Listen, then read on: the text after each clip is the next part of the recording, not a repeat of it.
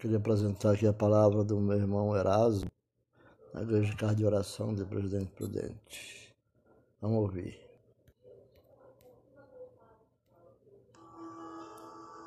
Irmãos, antes de Moisés morrer, Deus chega para Moisés no capítulo 32 de Deuteronômio, no versículo de número 39. Deus diz assim para Moisés: Vede agora que eu sou eu somente, mais nenhum Deus além de mim. Eu mato e eu faço viver. Eu firo e eu saro. E não há quem possa livrar alguém da minha mão.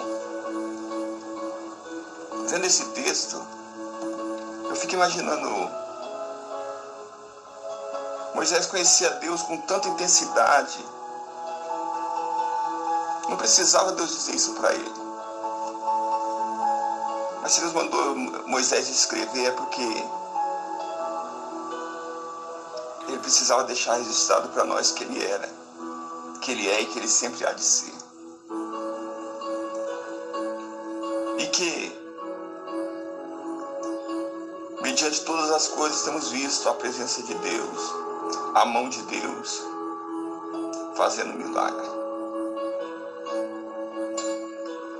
Já temos visto, hoje temos visto as coisas de Deus, a grandeza de Deus em tantas coisas.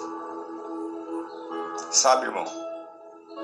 Temos visto a grandeza de Deus através de um testemunho, através de caminhar, porque se caminhamos é porque Ele nos fez caminhar, Ele nos deu condição de caminhar. Se estamos de pé, é porque Ele nos deu saúde. Sabe? Estamos chegando ao final de um dia abençoado porque Ele nos deu condição de ter esse dia abençoado. Sabe, irmão? E Deus mostra através dessa palavra que Deus está no controle de todas as coisas. Pense nisso. Pense nisso. Que o Deus de Moisés é o nosso Deus.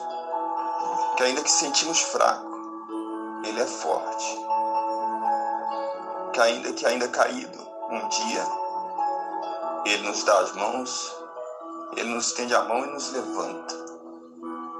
Porque ele faz do fraco forte, do caído levantado.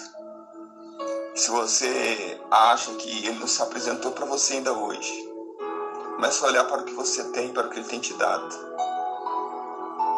Bem materiais, saúde, filhos, netos, você vai ver que ele já apareceu para você hoje e você ainda não percebeu.